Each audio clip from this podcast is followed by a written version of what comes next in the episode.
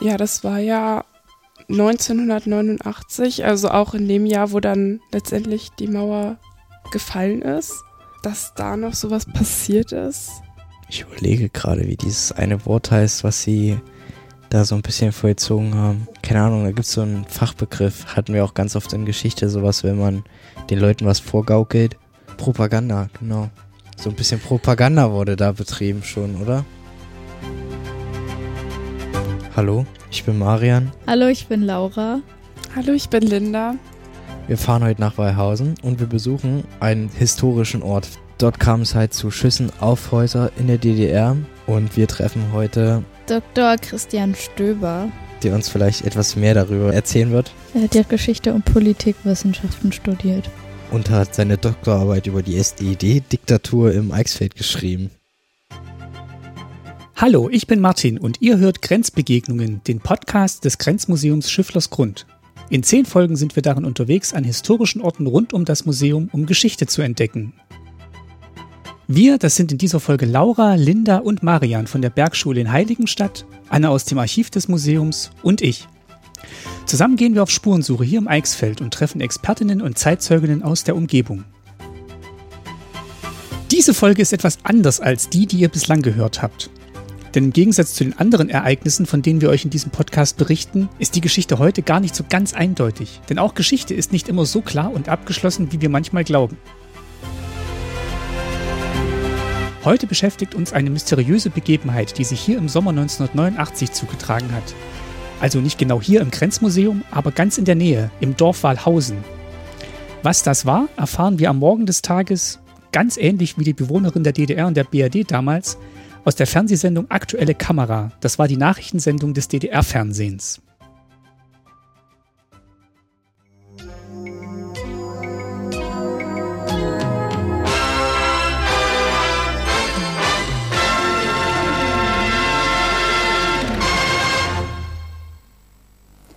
Guten Abend, meine Damen und Herren, zur aktuellen Kamera. In der vergangenen Nacht wurde im Abschnitt Walhausen, Kreis Heiligenstadt, eine schwere Provokation gegen die Staatsgrenze der DDR verübt. Zwei männliche Personen beschossen vom Gebiet der BRD aus Grenzsicherungsanlagen, Wohngebäude sowie die Kirche der unmittelbar an der Staatsgrenze liegenden Ortschaft Walhausen. Das sind zwei der Gebäude, die in der vergangenen Nacht vom BRD-Territorium aus gezielt beschossen wurden. Über 50 Kugeln wurden abgefeuert und blieben zum Teil in den Fassaden stecken. Geschossen wurde aus dieser Richtung vom westlichen Werraufer aus. Betroffen ist das Ehepaar Feige, das hier mit der kleinen Tochter Johanna und den Eltern lebt. Was hätte denn passieren können? Ja, was hätte passieren können? Es war um die Uhrzeit, wo man normalerweise eventuell noch Fernsehen guckt, Spätprogramm. Es war so um die Mitternachtsstunde. Es hätte passieren können, dass mein Mann, er sitzt gerade an der einen Seite, in der großen Scheibe dort oben, wenn er Fernsehen schaut, dass er einen Genickschuss oder zumindest eine Kopfverletzung äh, bekommen hätte. Gerhard Müller, Kandidat des Politbüros und erster Sekretär der Bezirksleitung sowie der Ratsvorsitzende von Erfurt, Arthur Swatek, besuchten am Nachmittag die Grenzgemeinde Walhausen, die das Ziel der schweren Provokation gegen die Staatsgrenze der DDR war. Heute kommen wir ganz im persönlichen Auftrag des Genossen Erich Honecker zu mhm. Ihnen. Wir möchten ihm, Ihnen seine Grüße übermitteln und wir möchten auch die Versicherung in seinem Namen abgeben, dass natürlich alles getan wird, damit das, was Sie persönlich betrifft, aber auch was den sicheren Schutz unserer Staatsgrenze anbetrifft, durch die Grenztruppen, die anderen Sicherheitsorgane getan wird, damit Sie künftig in Ruhe hier in Ihrem schönen Haus weiterleben können. Herzlichen Dank für diese Grüße und Wünsche. Wir können nur hoffen, dass das als ein einmaliges Erlebnis gewesen ist. Das hoffen wir auch natürlich angesichts der Entwicklung in der BRD kann man dafür nicht garantieren. Sie haben das ja gestern ja, ja. selber schon gesagt. Ja, Dort, wo der Antikommunismus blüht oder die Frontberichterstattung gegen den Sozialismus, wie sie ja in den letzten Tagen und Wochen Tag für Tag von dort zu uns herüberdringt, blüht natürlich auch der Neonazismus, der Faschismus sind solche Aktionen möglich. Und das ist ja auch nicht von ungefähr, Sonst sehen Sie ja den Bundesgrenzschutz täglich. Ausgerechnet gestern war er nicht zu sehen. Das stimmt allerdings, muss ich Ihnen beipflichten. Ja. Das sind ja die Herren wieder da drüben. Können Sie ja sicher mit Ihrem Fernglas die Einschüsse noch sehen. Aber wir lassen uns natürlich durch solche Ereignisse in unserem Weg nicht beirren. Auf keinen Fall. Auch in Walhausen nicht. Wir machen das Walhausen noch viel schöner. 15. September werden wir die Gewächshausanlage übergeben. Naja, und auch das andere, was wir uns hier vorgenommen haben, werden wir weiterführen zum 40. Jahrestag der Republik und was uns anbetrifft, natürlich auch zu unserem 12. Parteitag. Um mehr über diesen Fall herauszufinden, machen wir uns auf den Weg nach Walhausen, um uns am Ort des damaligen Geschehens umzuschauen. Von Anna erhalten Laura, Linda und Marian weitere Informationen.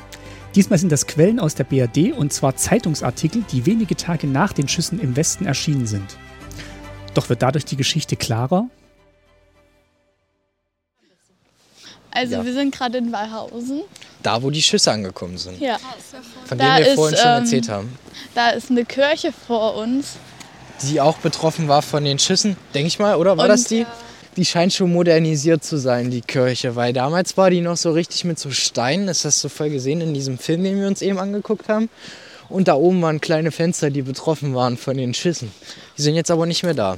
Ja, wenn wir uns jetzt hier umdrehen, sehen wir das Haus, worauf geschossen wurde und die Scheune daneben. Jetzt sieht man auch eine Zugtrasse und eine große Straße. Ich glaube, war die früher schon? Ja, die war schon da. Das haben die, mhm. stand in meinem Text.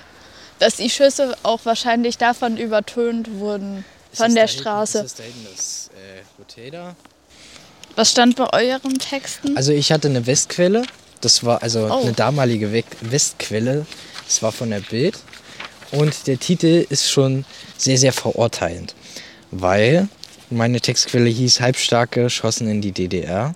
Das war vom 21.08.1989 und das war vier Tage nach den Schüssen in dieses Haus.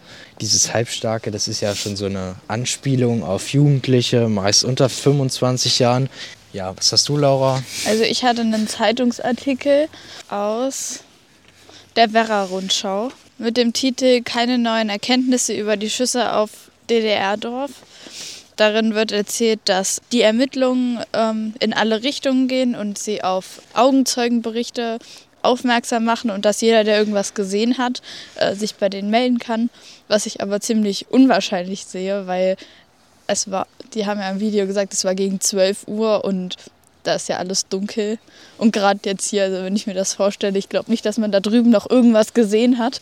Dann ähm, wurde gesagt, dass zwei Männer geschossen haben und dass die Abschüsse wahrscheinlich von dem hohen Geräuschpegel der B27 überdeckt wurden und dass das vielleicht auch alles so geplant war, dass die ähm, Schüsse dann nicht gehört werden durch den hohen Geräuschpegel und dass sie auch, also dass die DDR die verschwiegene Flüchtlingswelle mit den Schüssen verbunden hat und außerdem, dass westlichen Medien ähm, Verleumdung und Hetze vorgeworfen wird. Ja. Ja, Linda hat auch eine sehr spannende Quelle, glaube ich. Ne? Also ich habe auch eine Quelle aus dem Westen, das ist mir gerade aufgefallen. Das ist ein Artikel aus der Hannoverschen Allgemeine Sonntagszeitung. Und die wurde, also der diese Schießerei war ja am, von dem Donnerstag auf dem Freitag. Dieser Artikel hier wurde am Sonntag veröffentlicht nach dem Ereignis. Ich finde, dass der ziemlich detailliert geschrieben war. Und zwar wurde beschrieben, dass 90 Schüsse aus etwa 75 Metern Entfernung hier auf ähm, zwei Wohnhäuser, eine Scheune und auch hinter eine Grenzsperranlage ähm, geschossen worden. Und auch etwa 80 Beamte wurden dann eingesetzt, um hier eben herauszufinden, was das alles hier auf sich hatte und wie das dazu gekommen ist. Außerdem wurde das Ereignis vor allem durch die DDR-Medien bekannt und es gab eigentlich gar nicht wirklich Zeugen. Auch den Sonntag nach dem Ereignis gibt es immer noch viele Rätsel auf und die Motive der Schützen waren eben immer noch nicht bekannt, dadurch, dass sie eben immer noch niemanden gefunden haben, der dafür verantwortlich ist. Außerdem wird auch gesagt, dass die Täter ungefähr eine halbe Stunde in Aktion waren und ja, auch laut der Polizei war das theoretisch auch ein versuchter Todesanschlag ähm, auf die Familie hier und dass die Schüsse aus diesem Gewehr, aus genau aus diesem Gewehr auch hätten tödlich enden können. Und ja. Also ich finde ja ganz spannend bei mir beispielsweise, da wird vom Werra-Ufer gesprochen, also die Grenze, die hier lang gegangen ist. Und da wurde gesagt, dass halt 90 Patronenhülsen gefunden wurden, also nicht die Patroneneinschüsse, sondern nur die Hülsen. Ja. Und da geht man ja dann vom Westen aus, wenn die am Werra-Ufer liegen. Ich glaube nicht, dass das hier am, an der Ostseite, weil wenn wir hier vor dem Haus stehen, ist das ja schon relativ nah. Und es würde ja auch wenig Sinn ergeben, wenn man jetzt fünf Meter vor dem Haus steht und dann genau darauf schießen würde, sondern ich denke wirklich, dass das von der anderen Seite, also vom Westen aus kam, die Schüsse. Jetzt irgendwie eröffnet sich das so ein bisschen. In meinem Text steht, dass diese Einschlagstellen und der Standort von den Tätern etwa äh, 75 Meter Entfernung dazwischen war. Das heißt, es muss ja wirklich von der Westseite gekommen sein. Aber ein Ding ist mir eingefallen. Es kann ja auch sein, dass die DDR welche rübergeschickt hat, ihre inoffiziellen Mitarbeiter beispielsweise, die dafür gesorgt haben, dass sie aus dem Westen hier rüberschießen. Weiß man nicht, kann sein. Was mir jetzt gerade nochmal aufgefallen ist, hier steht ein Satz, ich lese den jetzt einfach mal vor. Bekannt geworden war die Schießerei zunächst nur durch Meldungen der DDR-Medien und dass es für den Vorfall eben keine Zeugen gab. Das macht ja auch nochmal Sinn, dass sie vielleicht wirklich welche hier aus dem Osten rübergeschickt haben, um hier zu schießen, weil, weil es ja vor allem wirklich durch die Medien gegangen ist, wie hier auch steht, und wenn es keine Zeugen gab. Hm. Also wir haben ja jetzt drei Textquellen aus dem Westen, also drei Zeitungsartikel, die unmittelbar nach dem Anschlag geschrieben wurden. Und wir haben uns zwei, Fernsehart äh, zwei Fernsehschauen angeguckt ähm, über diesen Anschlag.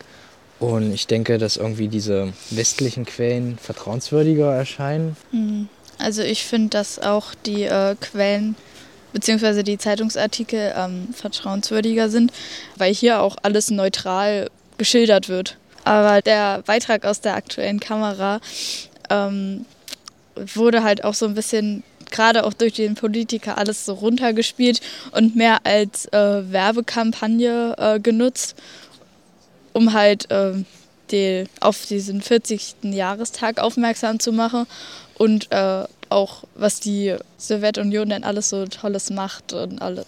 Ich wüsste jetzt aber nicht, welcher Quelle ich da jetzt mehr Vertrauen schenken würde, denn dieser Film, der war, hat ja auch sehr auf Fakten beruht und da war ja jetzt auch nichts Gelogenes oder so, hatte ich jetzt den Eindruck. Also natürlich haben die dann relativ schnell vom Thema abgelenkt, aber die haben ja genau das Gleiche letztendlich berichtet, wie hier auch in unseren Textquellen steht. Äh, und wenn wir nachher Christian Stöber treffen, würde ich gern wissen, wie er die Quellenarbeit einschätzt, ja, wem er mehr Vertrauen geschenkt hat, also welcher Quelle, ob er jetzt nun der Westquelle oder der Ostquelle mehr Vertrauen geschenkt hat ja, ich hatte mir das auch so ähnlich aufgeschrieben. Ich hatte die Frage, ob die Schüsse von der Ostseite geplant waren und gerade auch um die Flüchtlingswelle da zu stoppen. Mit vielen Fragen geht es zurück ins Grenzmuseum. Was ist denn nun in Walhausen passiert? Seit 1989 sind ja auch schon ganz viele Jahre vergangen und man hat doch bestimmt herausgefunden, wer da geschossen hat. Oder nicht? Wir treffen Dr. Christian Stöber, den Leiter des Grenzmuseums. Vielleicht weiß er mehr. Okay, also wir sitzen jetzt hier zusammen mit Dr. Christian Stöber. Hallo. Hallo. Wir haben ein paar Fragen vorbereitet. Damit würden wir jetzt gleich starten. Sie haben ja Geschichte und Politikwissenschaften studiert und ähm, da haben wir uns ein paar Fragen rausgesucht, äh, wie Sie überhaupt dazu gekommen sind. Also ob Sie das sehr interessiert hat in Ihrer Gymnasialzeit wahrscheinlich. Ja, wahrscheinlich schon, ja. Also ich, ich glaube, das Interesse kam im Wesentlichen ähm, zum einen aus dem Elternhaus und zum zweiten hatte ich irgendwie gute Geschichtslehrer. Die konnten das irgendwie anschaulich und gut vermitteln und das hat mir Freude bereitet und das hat sich immer weiter gesteigert. Ich hatte dann irgendwann an der Oberstufe auch Geschichte als Leistungskurs gewählt. Da auch wieder einen guten Lehrer, der wusste auch, wie man das interessant und anschaulich verpackt und mich deswegen auch dann entschieden, Geschichte zu studieren und mache das nach wie vor mit großer Freude, mit großem Interesse. Vor allen Dingen aber von vornherein immer Zeitgeschichte. Also die alten Römer, die alten Griechen, das hat mich dann irgendwie nicht ganz so immer interessiert. Das war mir zu weit weg, sondern schon immer auch die Geschichte, die meine Eltern, die meine Großeltern auch immer irgendwie betroffen hat. Oder mich dann selber auch noch. Und ähm, bin dann nach wie vor eigentlich weiter auch im Thema vom Berufswegen, dadurch, dass ich jetzt hier am Grenzmuseum Schifflersgrund gelandet bin vor mittlerweile dann schon fast fünfeinhalb Jahren. Dann hatten Sie ähm, sich auch mit der, ähm, den Ereignissen in Walhausen am 18. August beschäftigt? In meiner Doktorarbeit war das eigentlich ein Thema ziemlich am Rande gewesen. Ähm, jetzt natürlich hier ein großes Thema am Grenzmuseum, weil die Schüsse ja nur fast ein, zwei Kilometer von hier gefallen sind. Und das einer der wenigen Fälle ist, wo man ja bis heute nicht weiß, wie die ganze Geschichte eigentlich gelaufen ist. Also so ein bisschen Open End, wie so ein Kriminalfall, wo man sich als Detektiv der Vergangenheit begibt, jeder Besucher auch, weil jeder muss sich dann am Ende selber Gedanken machen, ja, was ist jetzt die wahrscheinlichste Variante gewesen? Man gibt sozusagen also alle Fakten, alle Puzzlestücke, legt die auf den Tisch und der Besucher muss die dann selber zusammensetzen und dann mal schauen, was er dann in dem Bild sieht. Ah, dann haben Sie uns jetzt schon eine Frage vorweggenommen. Das hätten wir nämlich auch noch gefragt, ob denn da jetzt irgendwie klar ist, wer die Täter bei dem Fall waren. Aber anscheinend ist das ja immer noch nicht weiter rausgekommen. Das ist tatsächlich bis heute nicht gelöst und ich habe auch nicht die größte Hoffnung, dass man das überhaupt mal löst. Eigentlich kann man das nur auf zwei Wegen noch lösen. Entweder diejenigen oder derjenige, der damals geschossen hat, meldet sich noch weil er vielleicht jetzt auch ein bisschen älter ist und viele Leute, wenn die 70, 80 sind, die wollen für sich nochmal irgendwann später ins Reine kommen. Das hat man manchmal und sich vielleicht dann dazu bekennen. Da müsste man das aber nochmal überprüfen, ob das tatsächlich auch so war, wie er das schildert. Und die, den zweiten kleinen Hoffnungsschimmer, den es vielleicht noch gibt, das sind die ganzen zerrissenen Stasi-Akten. Also 89, 90 hat ja die Stasi versucht, ihre Spuren zu verwischen. Man hat ganz viele Akten in den Archiven zerrissen, gekollert und vorvernichtet. Da haben wir noch 30.000 Säcke. Und daran macht man sich jetzt das immer noch händisch zusammenzupuzzeln. Das ist natürlich eine enorm mühselige Arbeit. Das würde noch hunderte von Jahren dauern, bis man da alle Säcke zusammengepuzzelt hat. Und vielleicht findet man in diesen Aktensäcken, wo vorvernichtetes Material liegt, dann die fehlenden Puzzleteile, weil das diejenigen Akten waren, die 89, 90 vernichtet wurden, die noch frisch auf den Schreibtischen waren. Das würde ja ganz gut zeitlich passen. Oder wo die Stasi-Leute sich bewusst reinwaschen wollten. Also die haben ja schon gemerkt, da bricht eine neue Zeit an und irgendwie muss ich auch in die neue Zeit kommen und da darf mir aus der alten Zeit nichts auf die Füße fallen. Also gehe ich nochmal ins Archiv und alles, was mir irgendwie, was mich belasten könnte, hole ich raus und vernichte das. Also das sind so die zwei Sorten von Akten, die man da drin vermutet. Man weiß das auch gar nicht so richtig, was da drin alles so liegt. Und deswegen ist das nach wie vor sehr wichtig, dass man diese Akten zusammenpuzzelt und dann vielleicht das große Geheimnis von Wallhausen doch noch lüftet. Ja, dann haben Sie ja eben schon von den Stasi-Akten gesprochen. Also ist es jetzt bewiesen, dass ähm, die Schüsse von der Ostseite geplant wurden? Oder ist das auch noch offen, ob die jetzt von der Ost- oder Westseite kamen? Nein, alles, was wir haben, sind Indizien. Man hat ja damals direkt begonnen zu ermitteln auf beiden Seiten. Also den ersten Tag danach haben schon die Ostermittler, das war damals die Stasi, hat ermittelt und auf der Westseite, auf dem westlichen Werraufer, waren die Westermittler. Die Staatsanwaltschaft, die Westdeutsche, hat einen Antrag gestellt bei der DDR-Staatsanwaltschaft, dass man mal in das Dorf kann, also nach Wallhausen. Das durfte man zwei, drei Tage später, aber unter ständiger Begleitung und Überwachung durch die Stasi. Also die durften auch nicht in alle Ecken. Die wurden halt ein paar Tatortspuren gezeigt. Die durften mal zur Kirche gehen, mal vor das Haus von der Familie, sich gewisse Sachen anschauen, aber sich auch nicht komplett frei bewegen in Wallhausen. Was vielleicht auch einiges sagt.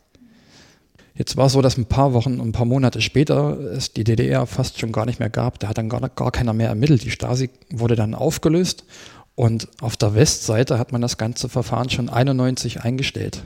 Was ich mal bekommen habe, aber auch erst vom Jahr, habe da irgendwie zweieinhalb Jahre dran gebaggert, bis ich das mal bekomme. So, so ein Aus sind halt sozusagen die Ermittlungsergebnisse der Staatsanwaltschaft Kassel, die mir sozusagen Kopien gegeben haben von dem, was die damals 91, 90 ermittelt haben. Das sind im Prinzip zwei Arten von Fakten oder Quellen. Das ist zum einen haben die einfach frühs morgens mit dem Kaffee in der Hand die Zeitung aufgeschlagen und alles, was irgendwie in der Presse stand, zusammengetragen und zu gucken, ja, meldet sich da vielleicht irgendwer zu Wort, was berichtet auch die, die, DDR-Seite über den Fall. Und zum Zweiten die, die ähm, westdeutschen Ermittlungsergebnisse, aber auch dann später die ostdeutschen Ermittlungsergebnisse. Also die Akten der Stasi wurden dir dann 91, 92, 93, 94 irgendwann mal zugänglich nach Mauerfall und deutscher Einheit. Und da hat man die Akten angefordert. Was man dazu noch sagen muss, die Staatsanwaltschaft Kassel hat das letzte Mal 2011 Akten bei der Stasi-Unterlagenbehörde angefordert, also vor über zehn Jahren. Und diese Datenbank wird aber immer besser bei der Stasi-Unterlagenbehörde. Das heißt, heutzutage ist die Erfolgswahrscheinlichkeit höher, dass ich noch mehr finde dazu, weil es mehr Querverweise gibt, mehr verschlagwortet ist. Also es lohnt sich zum einen für Privatpersonen, aber auch bei Sachthemen da einfach mal nach drei, vier, fünf, sechs Jahren nochmal einen neuen Antrag zu stellen, nochmal anzufangen, habt ihr was Neues? Weil meistens bekommt man mehr als vor fünf Jahren. Das könnten die vielleicht auch mal machen. Ich habe das, was es gibt an Stasi-Akten, ähm, einsehen können, aber darin gibt es keinen Beleg sozusagen für die äh, Stasi-Theorie, also dass das eine Inszenierung war, der Stasi, um von den Missständen in der DDR, DDR abzulenken. Ähm, genauso wenig lässt sich die andere These belegen, dass das sozusagen ein Anschlag war vom Westen, von wem auch immer. Aber der Fall liegt immer noch bei der Staatsanwaltschaft. Also da, das heißt, der Deckel ist noch nicht drauf auf der Akte. Wenn da vielleicht noch mal irgendwas kommt, eine neue Spur, würde man weiter ermitteln. Aber seit eigentlich ja 30 Jahren ging es da nicht so richtig voran. Und die Faktenlage ist nach wie vor die gleiche. Also wir haben keine neuen Ansatzpunkte und nur Indizien. Uns wurde ja vorhin die Frage gestellt, welcher Seite wir mehr Aufmerksamkeit schenken würden, also der Ostseite von den Quellen her oder der Westseite. Wir haben uns eigentlich so ziemlich für die Westseite entschieden, weil man offensichtlich die Propaganda in den östlichen Quellen sehen konnte, also zum Beispiel in der aktuellen Kamera, als dieser Politiker da war und da offensichtlich gegen diese Westseite gegiegelt hat und hat gesagt, beispielsweise, ja, die Bösen waren's, sowas in der Art. Äh, was halten Sie davon? Ist das eher so, dass die Westquellen mehr Aufmerksamkeit verdient hätten damals oder eher die Ostquellen? Also was glaubwürdiger ist? Also da ging ja damals nicht irgendwer vor die Kamera. Das war der SED-Bezirkschef Gerd Müller, der das gesagt hat. Und ohne dass irgendwer ermittelt hat, also man wusste noch gar nichts, hat er direkt ja den Westen verdächtigt. Weil deswegen hat man ja diese Grenze angeblich gebaut um die Mauer, weil die vor dem bösen Westen beschützt. Und das wäre ja ein Grund dafür gewesen, die Grenze und die Mauer weiter zu erhalten, weil dann wäre das nicht passiert. Ähm, das war ja der, sozusagen die eine Theorie. Also seine Theorie war ja, der Westen war es, das war ein Anschlag und die andere Theorie, die auch gerade die Bevölkerung in Wallhausen relativ schnell hatte, da stimmt irgendwas nicht. Da wird ja fast eine Stunde lang auf die bestbewachteste Grenze der Welt geschossen und da passiert nichts. Die Grenzsoldaten machen keinen Alarm. Die rufen niemanden an absolut ungewöhnlich. Direkt am nächsten Tag steht der vor der Kamera, beschuldigt im Westen, obwohl es noch gar keine Ermittlungen gab. Würde man heutzutage überhaupt nicht machen. Und auf der Westseite wusste man nichts. Und wenn man sich mal die Faktenlage anschaut, so auch die Zeitumstände, klingt das natürlich plausibel, sozusagen, dass das eine Inszenierung war von der Stasi, um von den Missständen abzulenken. Das klingt aus zeitlichen Gründen plausibel. Aber das sind halt nur Indizien. In den Stasi-Akten an sich gibt es keine Anhaltspunkte, die darauf deuten, dass das eine Inszenierung war von der Stasi. Wenn das so war, dann hat man das auch intern vertuscht. Also dass auch innerhalb der Stasi so wenig Leute wie möglich davon wissen. Das nennt man im, im Geheimdienst ein Schottenprinzip. Also dann im Prinzip da auch nochmal den, den Kreis der Wissensträger so klein wie möglich zu machen, damit das nicht heraus kommt. Das ist auch was ganz Normales bei Geheimdiensten. Das wäre jetzt auch nichts Ungewöhnliches. Dann würde es nur wenige Dokumente geben der Stasi, was weiß ich. Es wurde ein operativer Vorgang eingeleitet und man plant die Schüsse, ähm, macht sich Gedanken, wer das macht und wie man das sozusagen inszeniert. Dann gibt es wirklich nur wenige Dokumente.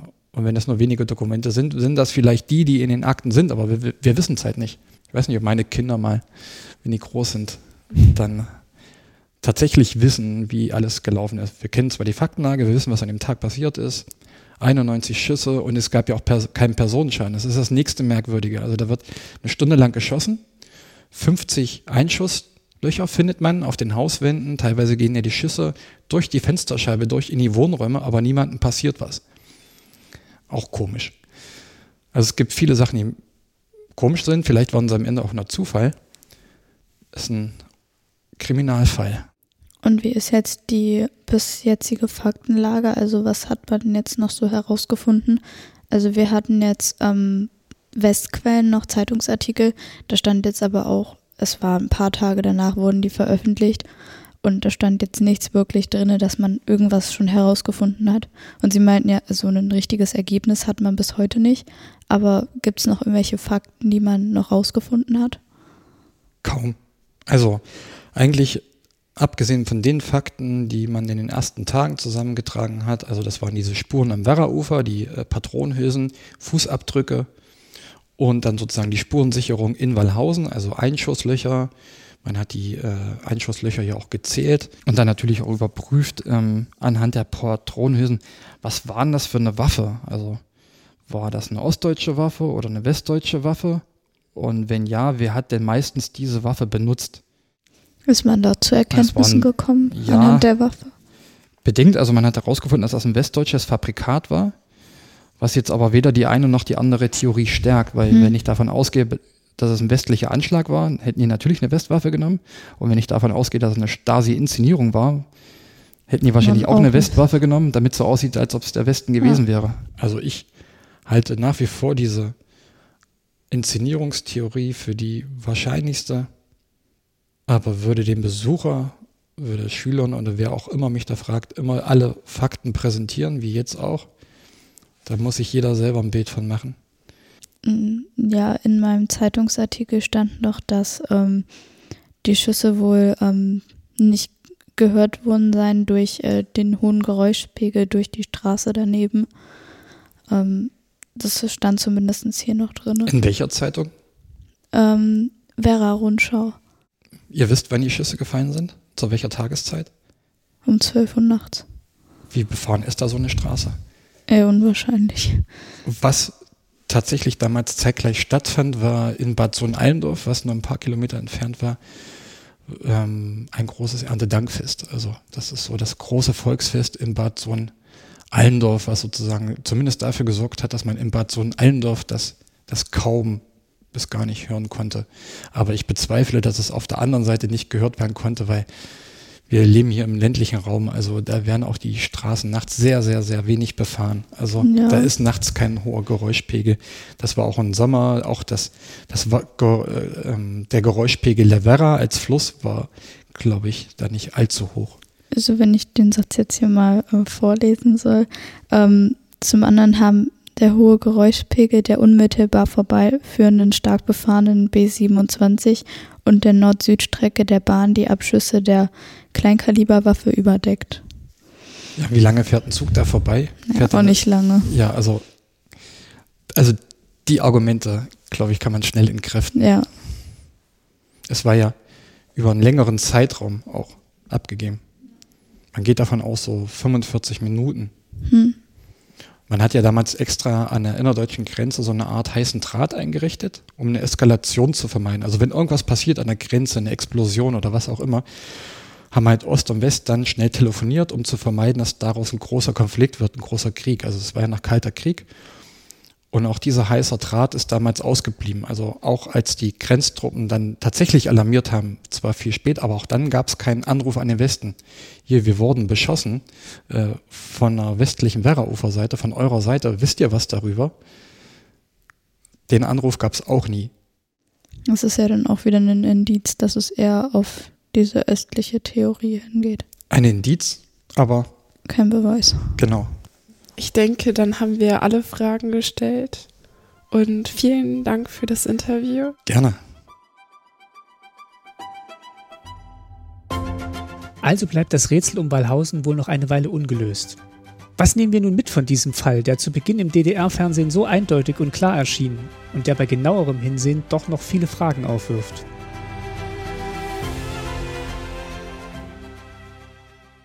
Also ich nehme mit, dass ähm, vieles, was immer Aufmerksamkeit erregt, meist glaubhafter wird als, als etwas, was ähm, nur hintenrum passiert und was man jetzt nicht so mitkriegt.